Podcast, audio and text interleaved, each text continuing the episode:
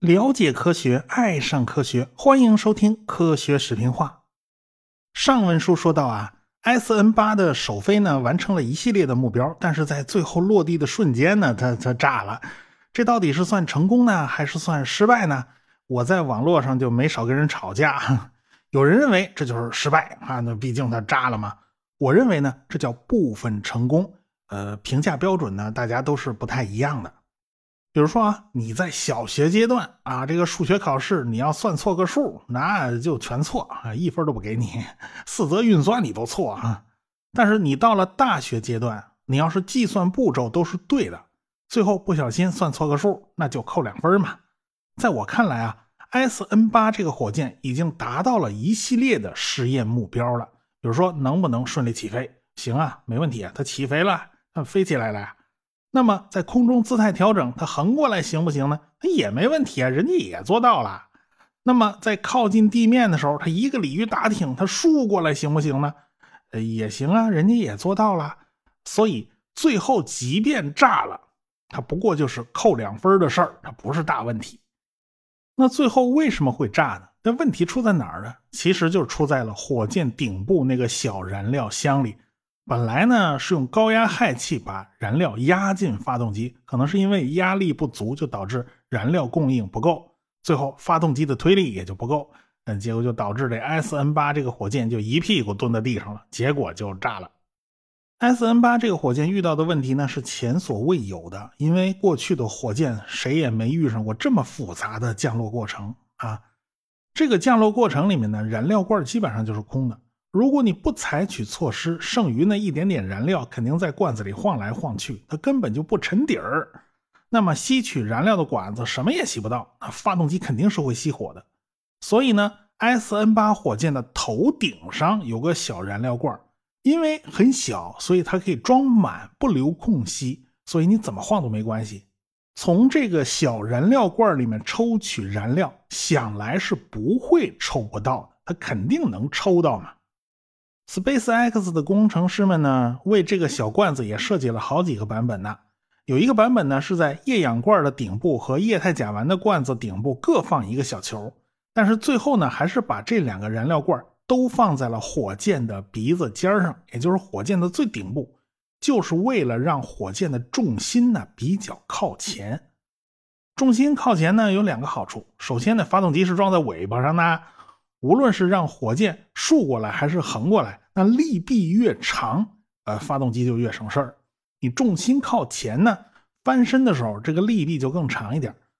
另外一个好处呢是更加容易控制平衡啊，控制火箭的姿态。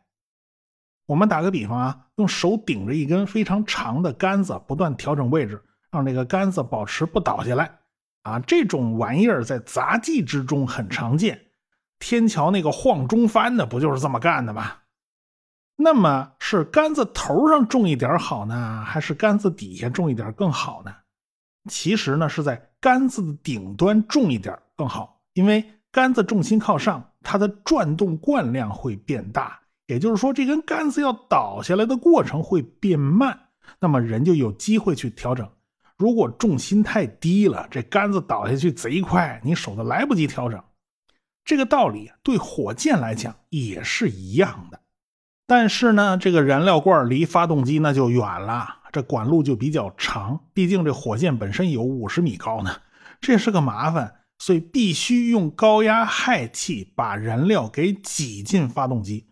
不过呢，当时啊，我想这问题不大啊，解决起来没那么难。但是我似乎想的太简单了一点我想啊，下一次应该比这次好。你叫迭代嘛？结果根本就不是我想的那样。到 S N 九的时候，它又炸了。嗯，这次还不如上一次呢。那前面倒还顺利，飞到十公里高空，然后发动机关机，火箭横躺下来，开始做自由落体运动。你下一步就该鲤鱼打挺了吧？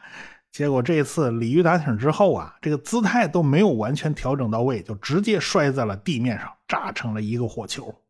后来才发现，这个 S N 九从横着自由下落的过程之中啊，这猛禽发动机要二次点火，然后完成姿态调整工作，本来应该点燃两台发动机，但是这一次有一台发动机出了故障，压根儿没点燃。不但没点燃，还往外喷零件儿结果就导致了推力不足，最后摔下来炸掉了。那粉丝里边也有懂行的，他们就在 Space X 那个工程师的 Twitter 上给留言，他就说啊，你们为什么只点燃两颗引擎呢？你为什么不点三颗呢？你想啊，两颗引擎只要有一个出了故障，那必然就是这个结局啊，你完不成任务了呀。同时点三个。即便其中有一个有故障，那还有两颗在工作，也不至于要命，对不的？你你怎么就不这么做呢？你们是咋想的呢？人家工程师在底下回复倒是挺干脆的，为什么不这么做呀？我们太笨了呗。其实啊，这话也不能说啊，他们是自责，觉得自己挺笨。其实他们一点都不笨，开几台发动机可不是随随便便来的，那都是经过精心安排的。因为星舰飞船不算燃料的话，是一百二十多吨、一百四十吨左右。毕竟这是个九米粗、五十米高的这么一个大煤气罐呢，这不锈钢还是挺沉的。其实呢，呃，开一台猛禽发动机推力可以达到三百吨，即使我们开小油门憋到百分之四十，那推力也在一百二十吨以上。说实话，要是早早的开一台发动机反推，减速时间长。动作呢会更加从容，呃，调整余地呢也就更大，但是花掉的燃料呢也就更多，返回的时候呢就得留足了余量，那火箭的运载能力就要打折扣，所以这样做呢就未必划算。要是开两台发动机反推，那迅速就能把火箭给刹停了，因此必须到靠近地面的时候，你再玩这个鲤鱼打挺的动作，因为刹车减速非常快啊。就必须刚好减速到零，它恰好落在地面上。这要是配合不好呢，还没落地，这速度就已经减到零了。然后呢，这火箭就被向上加速，它落不下来，这不行，这就不好了。所以时机必须就拿捏的非常准才行。这个时间呢就变得非常短，调整余地就很小了。但是呢，这个过程消耗的燃料少，更加划算。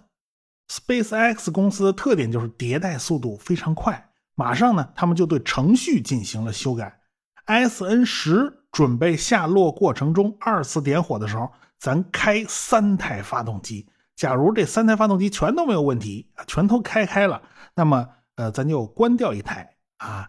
假如只有两台点着了，那么就这两台了啊，这也够用。这样呢，就增大了保险性。啊，他咱起码有一次反悔的机会。他们这种解决问题的思路呢，就跟一般思路完全不是一码事。按照过去的思路，你应该去寻找猛禽发动机的 bug 出在哪儿啊？你弄不好还得归零啊，也就是彻底找到问题所在，而且彻底要复现这个故障，然后彻底解决它。过去大家不都是这么做的吗？那么航天都是精益求精的。呃，不过你要这么干呢？进度就慢很多呀，耽误很多时间呢。可时间就是钱呐。那 SpaceX 它不是上市公司啊，花的都是自己的钱呐。那钱也不是大风刮来的，是吧？所以他们是不可能不在乎时间的。所以呢，马斯克一方面让人去找猛禽的这个 bug，另外一方面他就得从系统工程的角度去规避这个问题。咱反正尽量咱别耽误进度啊，这时间是最贵的呀。对于马斯克这个商人来讲呢，他打破了很多航天界固有的规矩，所以很多人就看不懂啊，他不敢想象这事儿还能这么干。那火箭是一个极其复杂的系统啊，你也不可能保证它一点毛病都不出啊。呃，要是出了小毛病啊，那就得带着伤也能完成任务，那才行呢。所以呢，没多久啊，就是 S N 十的发射了。S N 十呢，就带着大家的希望就飞上了蓝天。过程跟前几次还是差不多，飞到十几公里高空，然后横过来，然后开始自由下落。等到近地面附近的时候，发动机要二次点火。这一次啊，是三台发动机都开了机了，而且鲤鱼打挺的动作也很顺啊，火箭顺利的就竖过来了。这三台发动机都是可以摆动的，可以来回摆几次，调整火箭的姿态，保持垂直姿态的稳定，然后。他就逐渐关掉了两台发动机，先关一台，再关一台，最后呢是一台发动机反推之下落向地面。这个三台猛禽发动机它摆成了个品字形，因此呢，三台全开它是对称的。如果开两台或者是开一台，它作用力的那个作用点呢，它都不在正中心上，都是偏心的。因此，为了抵消这种偏心这火箭下落的时候呢，它不是直着下落，它是稍稍歪一点呃，这就对支撑腿提出了要求了，因为它斜着下来的，这三条腿肯定不是同时碰到地面，那你能不能稳稳当当站住，这就不好说了啊。所以，未来这个支撑腿啊，也得有自动适应的能力，它得适应高低不同的表面。毕竟将来是要落到火星上或者是月球上，那儿可没有水泥地面啊，哪有那么平整的地方让你落呀？你别说啊，这个 S N 十火箭还真是稳稳当当的就落在了地面上，只是火焰微微有点发绿，这不是什么好兆头。这说明呢，燃料供应不足，这氧气跟金属里面那个铜发生了反应，就出现了这个绿光啊，这是焰色反应。果然啊，内部管道似乎是出了问题。这尾部一直有明火，在过了六分钟之后，这火箭突然炸了。也就是说，最后还是没能保住这枚火箭。但是，尽管最后还是炸了啊，我们还是看到了星舰火箭的进步。马斯克当然是马不停蹄的准备下一次 S N 十一的发射实验了，因为目前看来 bug 越来越少了啊，这就差最后一哆嗦了吗？这是。但是这一次，这个联邦航空局就来找麻烦了。其实也不是联邦航空局自己乐意来搅浑水啊，主要还是美国国会接到投诉，说是这个 S N 八最后爆炸了，没有顾及周围安全啊，这样的不行。所以呢，他们开了半天会，最后拍板决定了啊，下一次飞行必须有联邦航空局的督导员在现场监督才行。本来呢，S N 十一定在今年的三月二十九号发射。结果这联邦航空的那个督导员呢，他没赶上飞机啊，他来不了了。你把他改签一下，坐下一班不就完了？结果人家也没有改签的意思啊。这位督导员合着还不加班，人家回家睡觉去了。这第二天才搭飞机飞过来，这一下就把时间拖到了当地时间的三月三十号。这天是满天的大雾啊，他嘛都看不清楚。周围来观看这个马斯克的那些粉丝啊，这叫一个失望啊！这都被官僚主义给耽误的。后来马斯克也开始抨击这个监管部门啊，我将来要是去不了火星，都怪你们不好。嗯，反正这事儿都怪领导。嗯，那也没办法呀。最后是箭在弦上，不得不发。S N 十一就是在这样的环境中发射了。他只能看到火箭上携带那个摄像头发挥的画面啊，其他画面是完全看不清楚。那个摄像头呢是在尾部盯着发动机的那个摄像头，前边看着还都顺利啊，飞到十公里高空，然后横过来自由下落，然后就等着发动机二次点火了。整个过程其实也就五分多钟，结果大家只看到有一台发动机点火，然后呢，直播信号就断了啊，大家都不知道发生了什么，这雾气太大，啥的啥都看不清楚，这是。但是不久啊，有老百姓就在五公里之外捡到了 S N 十一的残骸。看来这次试验又失败了，这还不如前几次呢。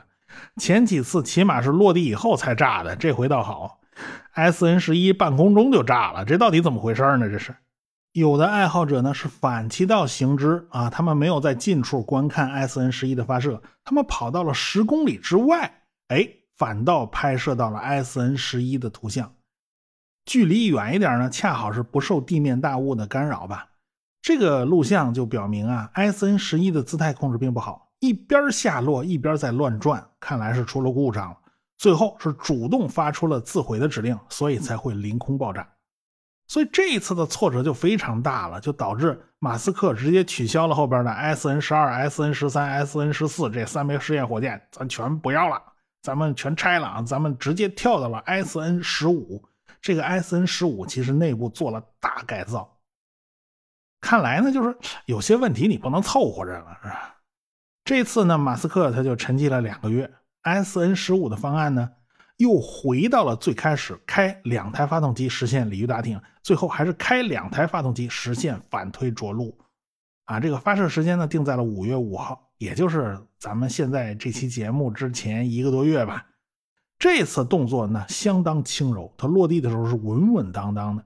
只是这次不知道怎么搞的，这个火箭回传的直播画面它特别卡顿，它丢帧，结果弄得观众还是挺揪心的。这火箭的尾部还是有明火冒出来，但是这一次周围那消防水管子还是比较得力的，这一顿猛喷呢，就没有让这火势蔓延开，最后就逐渐熄灭了。所以 S N 十五这一次是比较圆满的完成了任务，它落地稳稳当当站住了，而且没有炸，所以呢，这也算是取得了一个阶段性成果吧。但是你别忘了啊。这枚火箭它不是一个完全版，它屁股上只有三台发动机，它也没有进入环绕地球的轨道，它只是飞到十公十几十几公里的地方再飞回来。真正的星舰火箭是一个远比土星五号大得多的巨型火箭。现在折腾了半天的这个星舰其实只是第二级，那一级火箭还没开始测试呢，所以未来的路啊还长着呢。尽管这个火箭现在还不成熟。也只是取得了第一步的成功，但是 NASA 已经迫不及待的要和 SpaceX 签约，让他们成为美国阿尔特弥斯计划的这个载人登月提供商。这一下这就捅了娄子了。美国人也有紧迫感呐，他为了应对世界其他国家在太空科技方面的进步，啊，其实就是我们啦，其实我就是我们中国嘛，我们进步的速度实在是有点快。他们呢也有点急眼了，这个国际空间站项目快到寿命了啊，未来他不打算再延长了。呃，未来在近地空间你再搞个什么空间站，似乎也没什么新意，所以呢，他们就把主意打到了月球上啊。呃，那个 NASA 的目标其实就是重返月球了。当然，这和国际空间站一样，它也是一个国际合作项目，这钱也不能美国一家来掏啊，这地主家他也没有余粮啊。首先。这得和阿波罗登月计划重复的话，那就没意思了，就得不一样。而且呢，你重复的话，它也不划算，对吧？最划算的办法就是在环绕月球的轨道上放一个小型空间站。这个空间站不用大了，这五十吨就够了。而且呢，结构也比较简化，比现在的这个国际空间站呢小多了。这个名字就叫月球门户。从月球门户出发，你不论是下到月球表面，还是去其他星球，那都是比较划算的。这也属于多方考虑的一个折中方案。那么，把人员运送到月球轨道和月球门户空间站对接，这个任务是用猎户座飞船来完成的。这个飞船就比当年的阿波罗飞船大多了，它能运送六到七名宇航员上太空。这个技术就比较先进，而且它要兼顾去月球和去深空，也就是去其他行星，这就是 NASA 谋篇布局的一个非常重要的节点。猎户座飞船呢是用 SLS 火箭作为发射工具的，这是缩写了，其实就是太空发射系统。这个火箭呢比土星五号的推力呢还要大百分之十五。载人版本高度是九十八米，载货版本高度是一百二十米，发射推力呢是四千一百七十三吨，运载能力呢能达到一百六十五吨，也就是运到近地轨道嘛。它能最大运四十吨的载荷到环月轨道啊，所以这个火箭还是相当厉害的。但是用这个这么大的火箭送日常补给啊，太贵了。所以日常送货那就交给 SpaceX 的重型猎鹰火箭，这都现成的嘛？啊，这给空间站送货这事儿，他们干的非常熟，不就送快递吗？最重要的呢，就是从月球门户空间站落到月球表面，你到底用什么样的运输工具好呢？重复使用呢，是这一次提出来的必备要求。你可不能像阿波罗计划那样的，那阿波罗计划是一路走一路扔啊，三千吨重的火箭最后全扔光了，最后只剩下一个几吨的飞船回地球，这不行，这太贵了。这个着陆器需要从月球轨道那个空间站上下到月球表面，然后呢，它还得再回去，还再飞回月球轨道上的那个空间站和月球门户对接嘛。然后呢，呃，下一次加完油，你可以再下去，再上来。所以这事儿呢，它就不是一锤子买卖。所以呢，所谓的太空发射系统加猎户座飞船加月球门户空间站加月球着陆器这一整套，就是所谓的阿尔特弥斯计划。在古希腊神话之中呢，这个阿尔特弥斯是阿波罗的孪生姐姐。从这个名字你也能看出，这个计划和当年阿波罗计划之间的关系。